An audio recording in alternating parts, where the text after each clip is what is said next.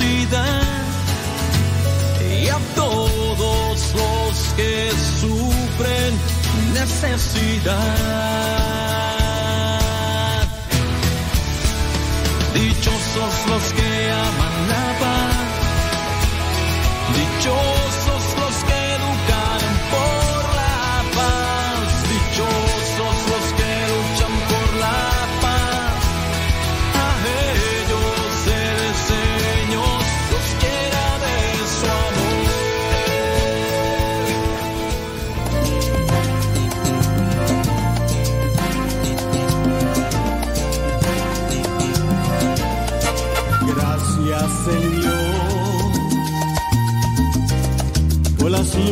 que el mundo trae, que por ellas yo creceré, pues mi guía eres tú.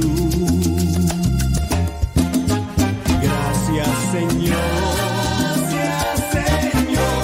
que la prueba paciencia trae y aprendo que debo amar. y saber. comprei.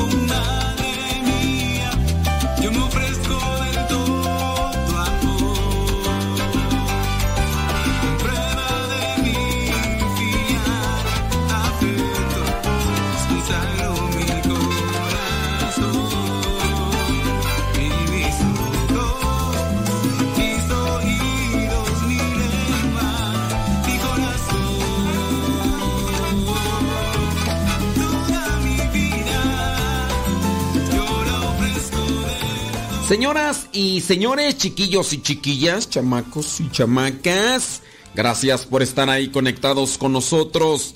Gracias a Radio María por darnos esta oportunidad y gracias a ustedes que sintonizan con esta estación allá en la Unión Americana. Gracias a los que nos escuchan a través del internet por todas las las ondas hercianas del internet. ¿Sí se dice hercianas tú? Creo que sí. Bueno, todos los que nos escuchan por internet, muchísimas, pero muchísimas gracias. Por ahí ya está preparándose mi estimado Rafa Salomón y también Guillermo Torres Quirós con sus cápsulas respectivamente. Oiga, pues ya hemos hablado de algunos santos de la iglesia y de qué manera han hecho una fusión dentro de lo social. Santo no solamente es el que reza mucho, sino el que pone en práctica el amor de Dios vinculándose con los demás.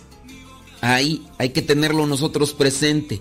No vas a ser santo solamente por rezar más, sino por vivir en la caridad. Y para vivir en la caridad necesitamos de esa ayuda de Dios.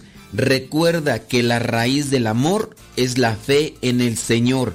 Verso sin esfuerzo. Un par de huevos para el almuerzo. Sí, el programa se llama Gozo y Esperanza. Gozo y Esperanza y nos enfocamos en la doctrina social de la iglesia. No nos enfocamos en la catequesis o en la, el discernimiento de cada uno de los documentos de esta doctrina de la iglesia. Ustedes igual pueden buscar los documentos, hay muchos documentos de la doctrina social de la iglesia. Aquí nosotros hablamos de lo práctico, de, lo cercano, de lo que tenemos que vivir todos los días. Y es ahí donde debemos de trabajar. Hablando de personas que ya murieron, pero que nos dieron enseñanza de eso, están los santos. San Juan Neumann, obispo, dice nació en Bohemia, actual República Checa, en el año 1811, acudió a la escuela y allí ingresó al seminario en el año 1831, cuando ya había completado su preparación para ser ordenado sacerdote, el obispo local tomó la decisión de suspender las ordenaciones en su jurisdicción. Juan entonces escribió a algunos obispos de otras diócesis, pero ninguno lo quiso aceptar. A pesar de ello, el santo no se desanimó, aprendió algo de inglés, trabajando en una fábrica y se puso en contacto con obispos de Estados Unidos. Recuerde que esto es allá en la República Checa. El arzobispo de Nueva York, Estados Unidos, aceptó recibirlo y ordenarlo, de forma que Juan dejó a su familia y en la República, República Checa dejó a su familia, amigos para embarcarse en la aventura. de anunciar en una tierra lejana a Cristo. En ese momento Juan se integraría al limitado grupo de 36 presbíteros que debían asistir a los casi 200 mil católicos residentes en Estados Unidos. Al recién ordenado el padre Neumann se le encomendó la administración de una parroquia. La primera dificultad pastoral que enfrentó tuvo que ver con el vasto territorio de la parroquia, porque abarcaba mucho. Esta se extendía desde Ontario, Canadá, hasta Pensilvania, Estados Unidos. Dado que las necesidades eran inmensas, el padre Neumann se la pasó la mayor parte del tiempo visitando poblados, atravesando territorios inhóspitos, caminando entre altas montañas con el objetivo de cuidar a sus fieles, así poder asistir a los enfermos, dar catequesis, administrar sacramentos, celebrar la Eucaristía. Era habitual, dice, verlo predicar cuando no había una iglesia donde estaban las cabañas abandonadas, en las afueras de las tabernas incluso. Muchísimas veces tuvo que celebrar misa en lugares improvisados, como por ejemplo un comedor o una cocina, porque no había capillas. Con el tiempo y las dificultades descubrió la necesidad de apoyarse en una comunidad religiosa y solicitó su ingreso en la congregación del Santísimo eh, Redentor, los Redentoristas. Así, tomó los votos en Baltimore en el año 1842. Entonces, veamos. En este caso, el santo Allí en la República Checa, por estas cuestiones no puede ser ordenado sacerdote, no se queda ahí, él sabe que es un llamado de parte de Dios y comienza a buscar en las dioses de ahí de la República Checa, nadie lo acepta. Dice, muy bien, aquí no, vamos a ver Estados Unidos. Para eso se pone a estudiar inglés. Y entonces hace la solicitud y allá en Nueva York le dicen, órale, véngase para acá y lo ordenan. Ya está como sacerdote diocesano, muy bien, pero después él busca apoyarse de una comunidad religiosa. En la comunidad religiosa tendrá a más hermanos con los cuales apoyarse. Y es ahí que dice que tomó los votos en los redentoristas en el año 1842. Es decir, de ser sacerdote secular o también llamado sacerdote diocesano, se pasó a sacerdocio religioso. Sacerdocio no, sacerdote religioso. Pasó de ser sacerdote diocesano a sacerdote religioso. Como apóstol, Neumann destacó por su piedad y amabilidad, que es en lo que debe de caracterizar a una persona religiosa. Y no porque pertenezca a una comunidad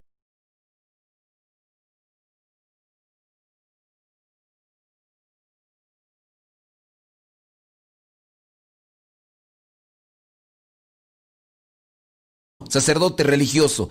Pasó de ser sacerdote diocesano a sacerdote religioso. Como apóstol, Neumann destacó por su piedad y amabilidad, que es en lo que debe de caracterizar a una persona religiosa. Y no porque pertenezca a una comunidad más. Sin duda, un hombre dotado de una inteligencia que la supo aprovechar para hacer cosas buenas. En el año 1847 fue nombrado visitador de los redentoristas en Estados Unidos. Al término de su servicio, estos quedaron listos para formar una provincia o inspectoría religiosa autónoma, lo que se concretó allá en el año 1850. El padre Neumann fue ordenado obispo de Filadelfia dos años después. Desde esa ciudad organizó el sistema diocesano de escuelas católicas, convirtiéndose en gran impulsor de la educación católica en el país. Acuérdense que ya habíamos hablado de una santa que fue la fundadora de las escuelas católicas, Santa Isabel. Asimismo, fundó a las hermanas de la Tercera Orden de San Francisco, el obispo Neumann, San Juan Neumann, dedicadas a la enseñanza en las escuelas y fue el promotor de la construcción de más de 80 templos en el país.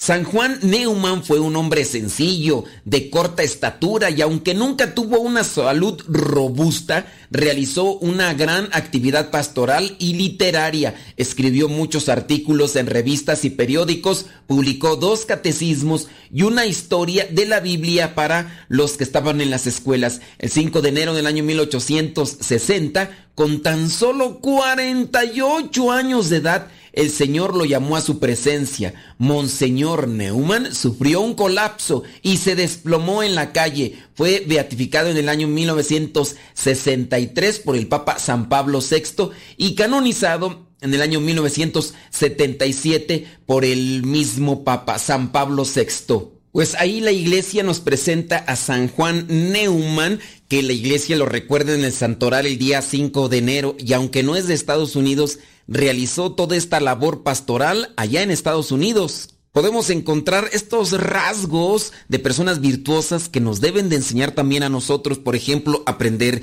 otro idioma para poder ayudar a las personas o para poder realizar ese llamado de Dios. No solamente aprendió el inglés, sino aprendió otros idiomas. Nosotros a veces nos limitamos, no es que seamos limitados, nosotros nos limitamos porque andamos midiendo los pasos, vamos a realizar esto, lo otro, aquello y andamos por ahí incluso hasta quejándonos porque los demás no hacen lo que nosotros queremos. Yo les voy a compartir algo que ya lo he hecho muchas veces para, para ustedes los que nos están escuchando en Radio María. A lo mejor puede ser la primera vez que lo escuchen. Cuando tenía 15 años mis papás me llevaron a Estados Unidos, pasamos de manera ilegal. Mis papás a los 8 meses se regresaron. Llegamos a California, un lugar muy poblado por personas hispanas. En realidad casi no hay necesidad de inglés. Y digo casi no hay porque sí lo hay, pero muchas veces como hay muchos hispanos, los que tienen que aprender español son los coreanos, los chinos, los árabes, todas las personas, incluso hasta los afroamericanos, si es que quieren contratar o quieren comprar muchas cosas, tienen que aprender español. Esto obviamente en Los Ángeles, California, porque sin duda también habrá otras partes de California donde sí se les exige a las personas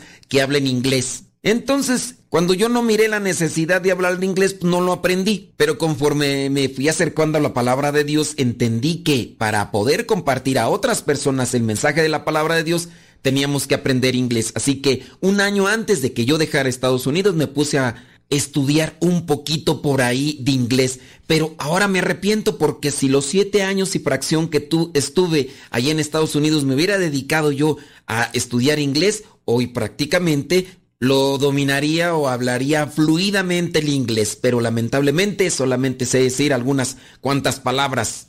Y eso nos limita para poder compartir un mensaje a los demás. Hay algunas personas que, por ejemplo, no solamente tienen siete años viviendo en Estados Unidos, a veces tienen hasta más y me mandan mensajes diciendo que no se pueden confesar o que no van a misa porque a los lugares donde están viviendo, donde están trabajando, las personas hablan inglés y que no encuentran misas o sacerdotes que hablen en español porque quieren confesarse. Y entonces es donde yo me cuestiono, digo, ¿por qué nosotros limitarnos de esa manera y querer o esperar que las demás personas tengan que acomodarse a nuestros modos de querer o hasta nuestras formas de, de, de acomodar la vida? Si nosotros vamos a dedicarnos a servir y a compartir el Evangelio, entonces entendamos que es necesario aprender otros idiomas, así como lo hizo este sacerdote que sentía un llamado y que se puso a estudiar inglés para poder servir mejor. Cuando pareciera ser que le cerraron las puertas y que le dijeron que no le iban a ordenar sacerdote, buscó aquí, buscó allá y buscó en muchos lugares. También nosotros aprendamos de eso. No nos cerremos las puertas nosotros mismos. Busquemos siempre la manera de cumplir con el llamado que Dios nos está haciendo. Y ahí solamente se los dejo para que no se me vayan a sentir, porque de repente empiezan a mandar mensajes diciendo que les estoy diciendo cosas, que yo no soy comprensivo y muchas otras cosas más. Solamente estoy haciendo una réplica de lo que es este santo de la República Checa, pero que vivió en Estados Unidos y allá se desenvolvió como un apóstol de Cristo. Nosotros qué cosas hemos realizado para ayudar a los demás. Ojalá no nos pongamos el pie nosotros mismos. Vamos a una rolita. Gracias Radio María. Ahí viene mi estimado Guillermo Torres Quirós. Así que quiero invitarles para que esperen ahí una rolita. Vamos a ponerle ambiente a esto. Gracias. Soy el Padre Modesto Lule de los misioneros servidores de la palabra. Y usted está escuchando el programa Gozo y Esperanza aquí en Radio María. Saludarte, Señor. Hola Jesús,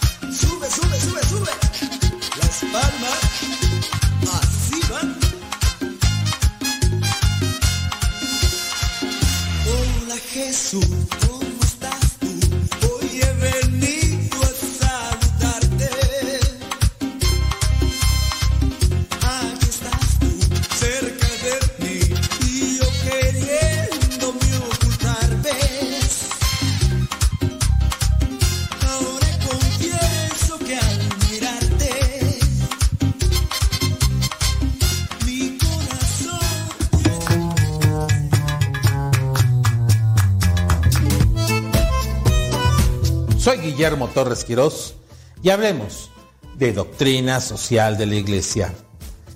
Hemos estado viviendo tiempos complicados, en los cuales un bicho, un virus, ha hecho presencia, una presencia fuerte en la humanidad. La verdad es que el ser humano se creía ya un ser superdotado, superior a Dios, que podía enfrentar cualquier cosa sin ninguna, digámoslo así, ayuda superior. Pero se ha demostrado que la debilidad del ser humano es mucho mayor de la que nos podríamos imaginar. Fuimos testigos los meses recientes de cómo el mundo se tuvo que enclaustrar. Es más, sí enclaustrado. Y hemos visto la irresponsabilidad de muchos otros seres humanos, los cuales han decidido salir, salir a enfrentarse al virus en la convivencia diaria. Hay algunos, por un lado, que consideran que no se van a enfermar, que es una invención, que es algo creado por poderes eh, supranacionales, que quieren acabar con la humanidad y que han implantado ese virus de la forma más maliciosa que en realidad atrás hay una conspiración mundial. Incluso hay algunos que sacan este término, el nuevo orden mundial, como parte esencial de los cambios que estamos viviendo, pero de los que, entre otras cosas, servía también de la presencia divina. Hay otros más, hay que decirlo, que desde la trinchera de la práctica religiosa de nuestro propio catolicismo, piensan que la pandemia es una invención para querer acabar con el catolicismo. Y queridos hermanos, hay que ser muy, muy, muy, muy, muy, muy serios en esto. Hay quienes hemos escuchado, dicen que eh, pues en realidad la pandemia era para quitar el líquido de las rodillas a las personas. O hemos escuchado absurdos como decir que la pandemia fue creada eh, con un fin eh, ruin para acabar con Occidente. La verdad es que no soy materia autorizada para hablar del tema médico. Tampoco puedo yo decir si existen planes para acabar con la humanidad. Pero si uno revisa la historia de la iglesia, si uno revisa la historia de la humanidad, siempre ha habido la amenaza para la extinción de la misma. Siempre ha habido momentos en los que han llegado plagas. Ha habido momentos en los que hemos visto la presencia de guerras que quieren acabar con la propia humanidad por conflictos territoriales o de simplemente poder. El sentido de la conquista es algo que siempre está ahí de forma permanente. Pero si nos pusiéramos a pensar que cada fin de año, cada fin de una época es el fin del mundo, la verdad es que no estamos siendo lo suficientemente caritativos ante Dios. Nuestra soberbia, nuestro egoísmo está superando esas esferas. Nos sentimos superdotados y creemos que simple y sencillamente, pues Dios, Dios solamente es de utilería. Suena muy duro lo que acabo de decir, pero hay mucha gente que piensa que el fin del mundo ante las desgracias que, y errores que vive la humanidad, que Dios no pondrá las manos. Pero Dios es misericordioso. Dios ha estado ahí presente. Dios está ahí siempre con cada uno de sus hijos, especialmente con los que más sufren. La verdad es que pensar eh, dejar de tener confianza en Dios es una de las cosas más terribles que pueden pasar en estos momentos. Lo que debemos inspirar es esperanza. En nuestro papel como católicos, en nuestro papel como promotores de la propia palabra divina. Y es que la esperanza es algo que se puede acabar rápidamente cuando vemos a malos gobernantes, a malos ciudadanos, cuando vemos la apatía de la población, cuando vemos a jóvenes que aman más una computadora o un teléfono que a sus propios padres. Cuando nos encontramos con la lejanía hacia los que más sufren, el abandono a los ancianos y la soledad de muchas personas. Cuando vemos a muchas familias, a muchas parejas que han decidido no tener hijos para no traerlos a sufrir al mundo. O cuando vemos a muchos otros niños que traen el llamado síndrome del emperador por encima mandando a sus padres. La verdad es que no vivimos tiempos, tiempos de excelencia, pero nunca la humanidad los ha vivido. Siempre ha habido retos permanentes. Hoy en día es inimaginable el que no podamos tener el uso del Internet o el uso de la tecnología. Déjenme decirles que apenas hace 100 años la tecnología ni siquiera estaba contemplado en los grandes momentos del ser humano.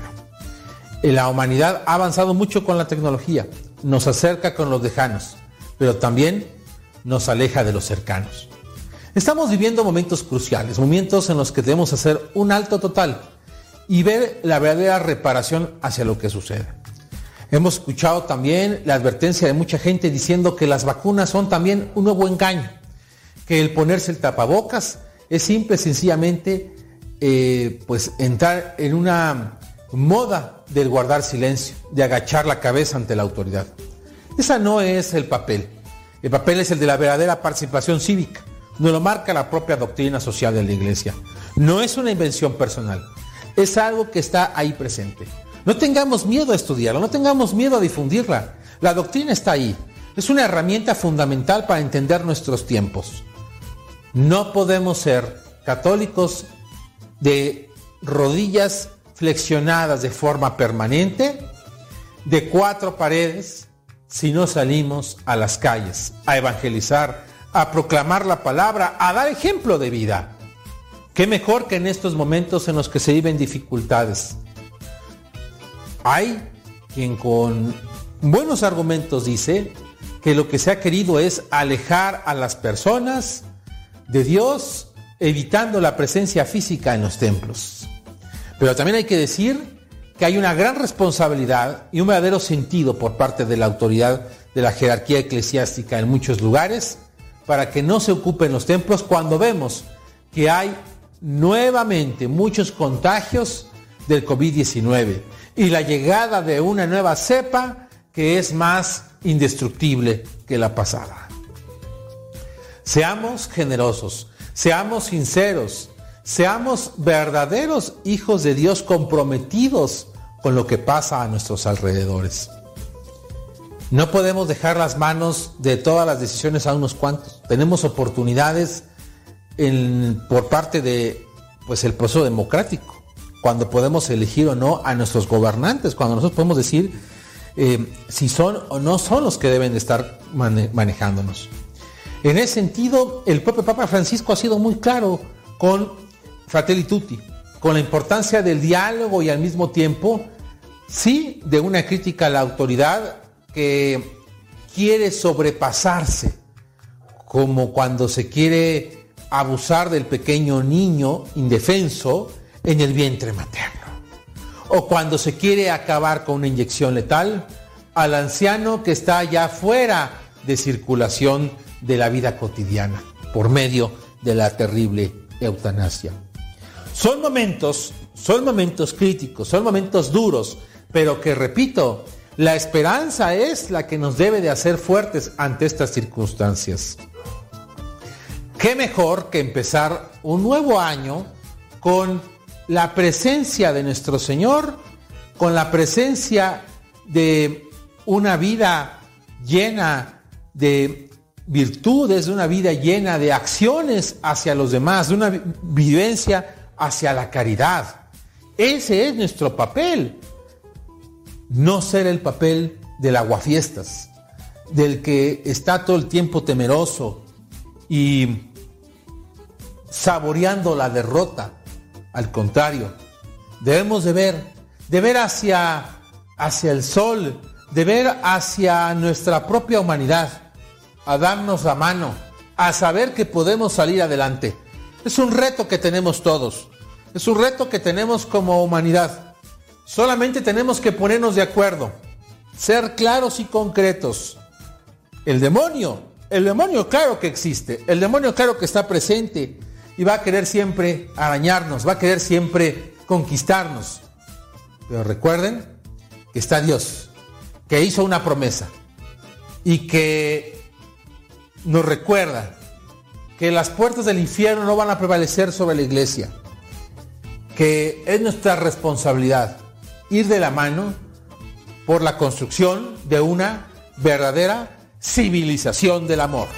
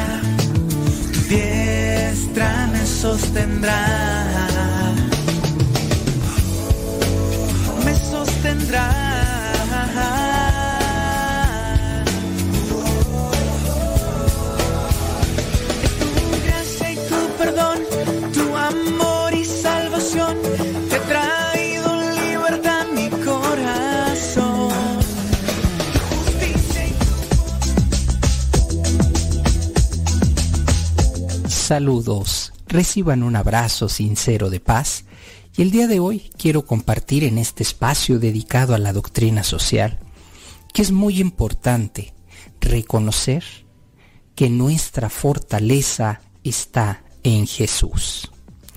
Sí, en estos tiempos tan complicados, en estos tiempos de desesperanza, necesitamos compartir unos con otros en donde se encuentra nuestra verdadera fortaleza. Lo incierto es lo que tenemos asegurado. Jamás nos hubiéramos imaginado que nuestra vida daría un cambio tan radical. Y es que con las noticias más recientes, con lo que hemos vivido en este año, indudablemente queda y nos da una sensación de que todo lo que veníamos haciendo, pensando, pues se transformó.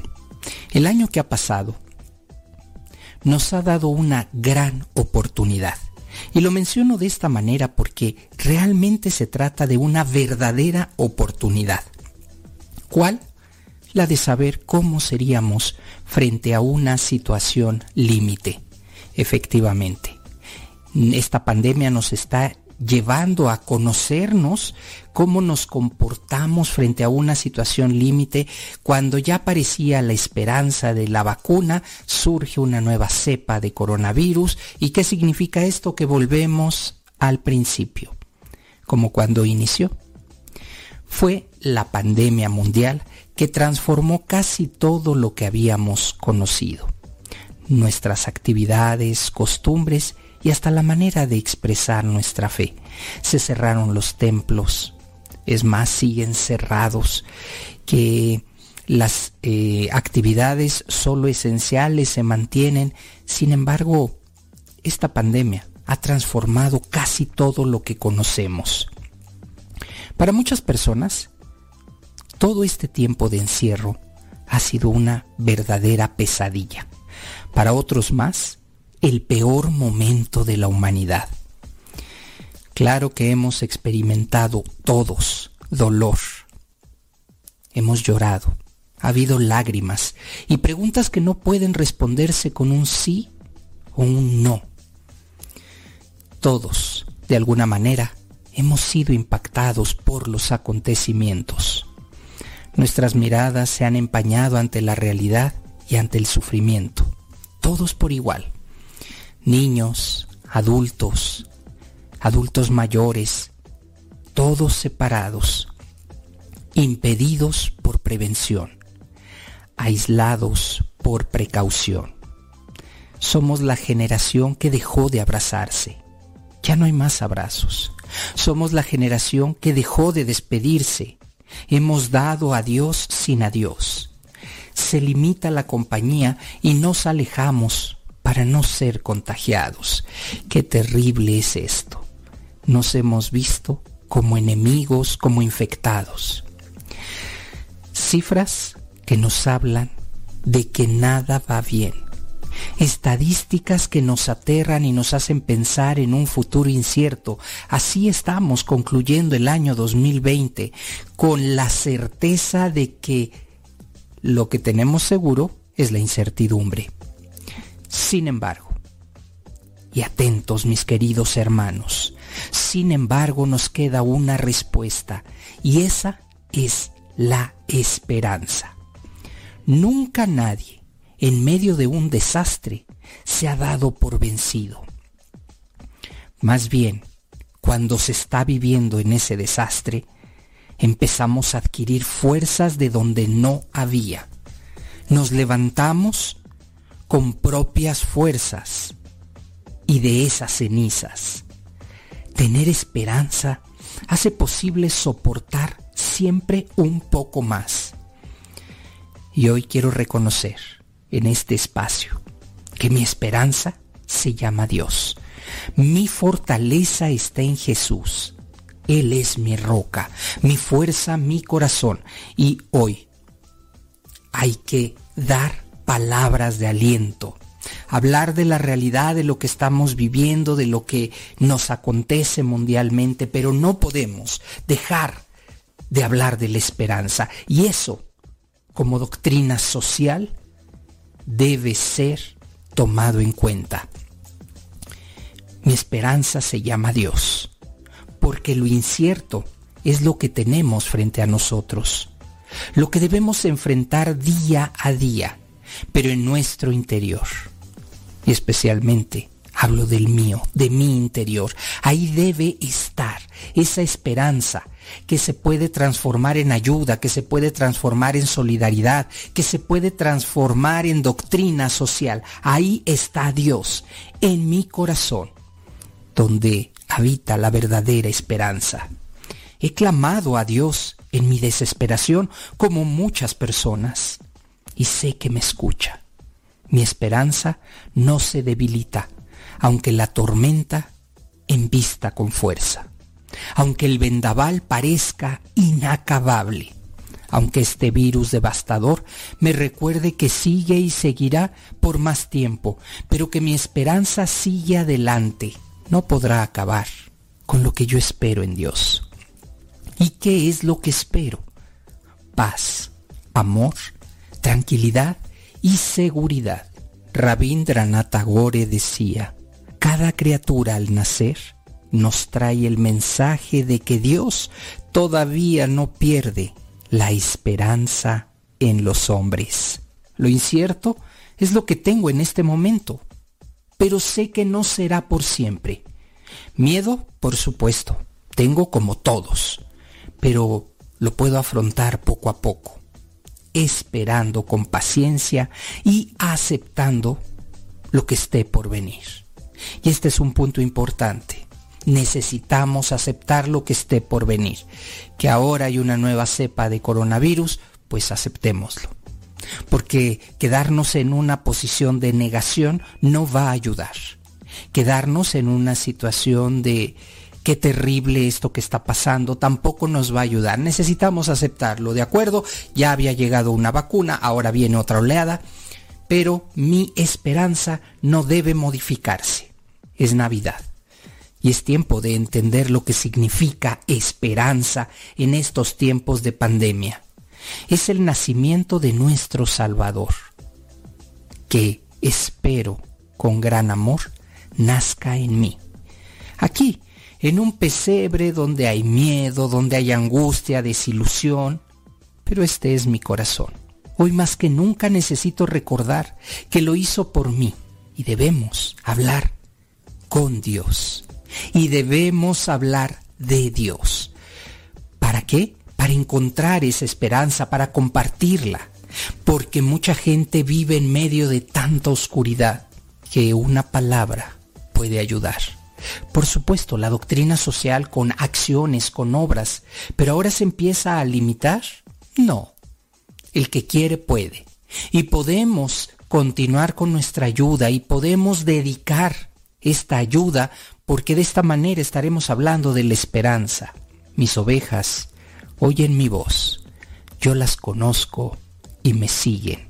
Del Santo Evangelio según San Juan, versículo 10, 27. Mis ovejas oyen mi voz, yo las conozco y me siguen. Estoy seguro que toda la humanidad recordará esta etapa de confinamiento por mucho tiempo, con diferentes emociones. Hoy, detrás de un cubrebocas, les deseo una feliz Navidad. Tratemos de estar pendientes frente a esta desesperanza que nos lleva a la inactividad. Hoy quisiera que reconociéramos que en el momento en que asumimos que hay una esperanza, entonces ahí es donde podemos ayudar, abrir nuestra mano, acercar. Pero lo importante es creer, creer que esta esperanza nos acompaña y entonces nos lleva a la acción. Tal vez sea una forma muy sencilla de expresar que necesitamos continuar moviéndonos. Sí, desde nuestras casas, por supuesto, pero que la ayuda solidaria, que esta ayuda que necesitamos dar, esa no debe detenerse y se detiene solo cuando perdemos la esperanza. La esperanza y el temor son inseparables y no hay temor sin esperanza, ni esperanza sin temor. Hoy, detrás de esta incertidumbre, quise hablar acerca de la esperanza. Gracias y hasta la próxima.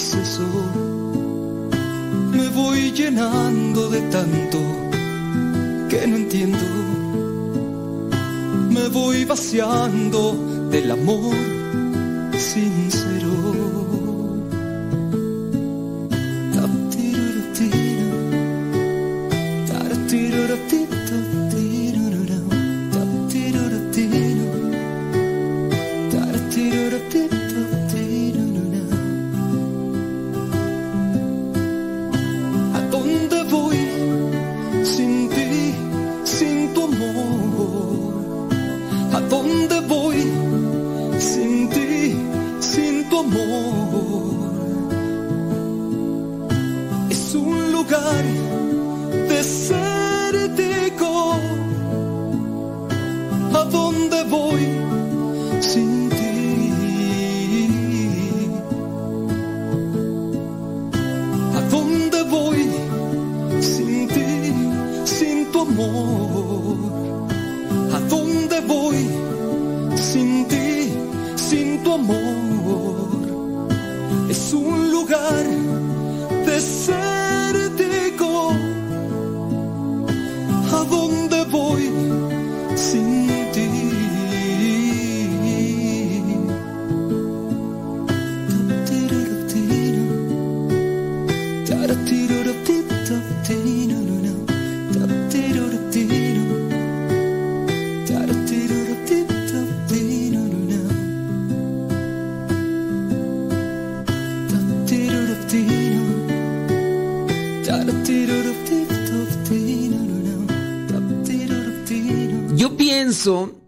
Que todos podemos tener desórdenes emocionales y psicológicos, pero hay personas que quizá a lo mejor por un desorden orgánico, natural, a lo mejor han sido afectadas. Algunas personas han sido afectadas por cuestiones sociales, también familiares.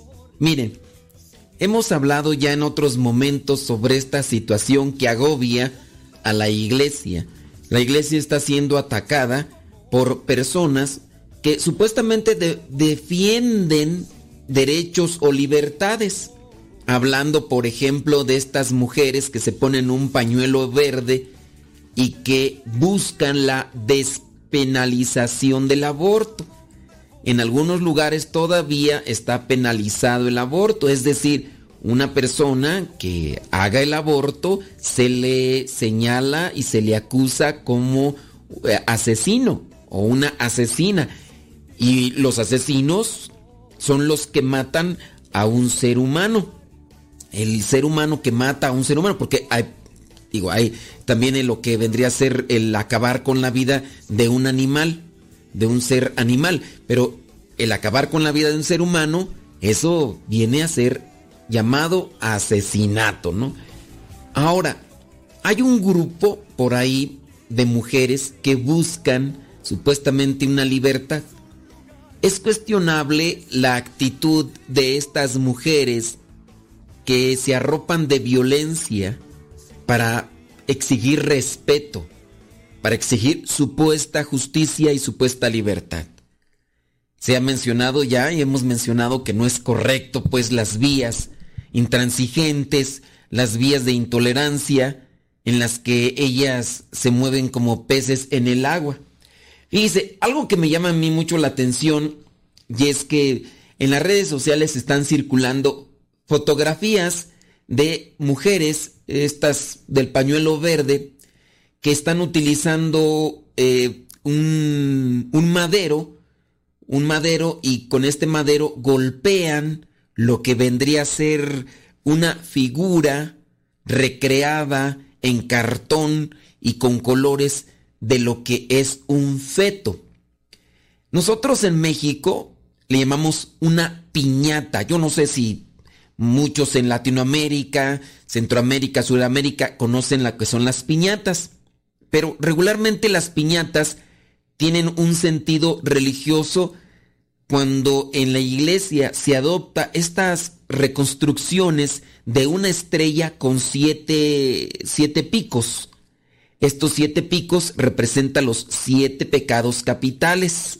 Siete pecados capitales porque son la base de otros pecados. La iglesia, dentro de lo que vendría a ser una forma de reflexión, es romper una piñata con siete picos para romper con los pecados capitales. De esta tradición es que cuando se viene a reventar esta caja o también una pequeña olla forrada de papeles de colores con picos refleja el romper o el quebrar con el pecado y que cuando salgan los dulces, cuando salga la fruta, eh, lo que se pone ahí que es dulce, que sean las gracias derramadas en cada uno de nosotros.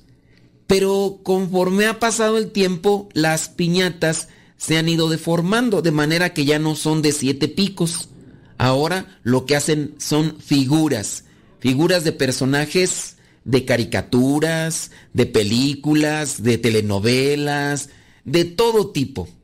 Pues bueno, este grupo de mujeres hicieron una piñata de un feto, sí, de un niño en el vientre de la mamá. Y resulta que estas mujeres comenzaron ahí a golpear la piñata, hasta destrozarla. No sé si le pusieron dulces, yo ahí en las fotografías que veo, la verdad, no, no distingo ahí lo de los dulces. Dudo mucho pues que, que, que tengan dulces.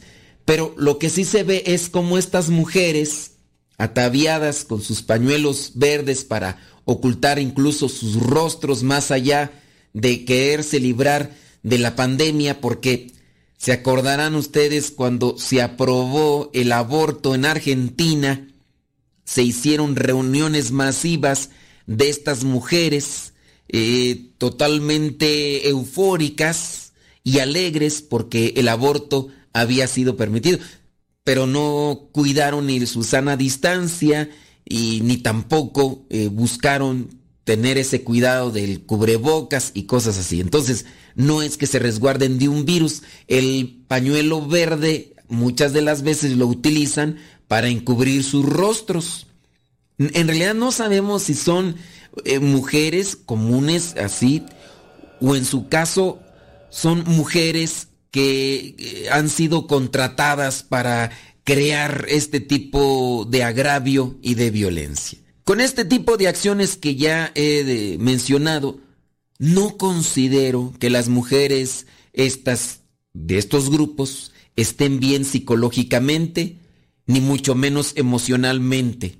Yo podría no estar de acuerdo con algunas ideas, con algunas posturas dentro de la sociedad, pero yo no agarraría una piñata vestida de color verde en figura de mujer para hacer un acto público y darle de garrotazos. Yo no lo haría, porque considero que eso no es razonable, no, no tiene mm, una postura de, de madurez y para lo que soy yo, para la edad que tengo y para las ideas que he concebido a lo largo ya de mi tiempo, creo que no es lo correcto y lo idóneo. Pero estas mujeres que se ven algunas de ellas ya pasando de los 20 años, 30, incluso algunas 40, yo considero que han de tener un desorden psicológico y emocional y por eso es que manifiestan su odio de esa manera.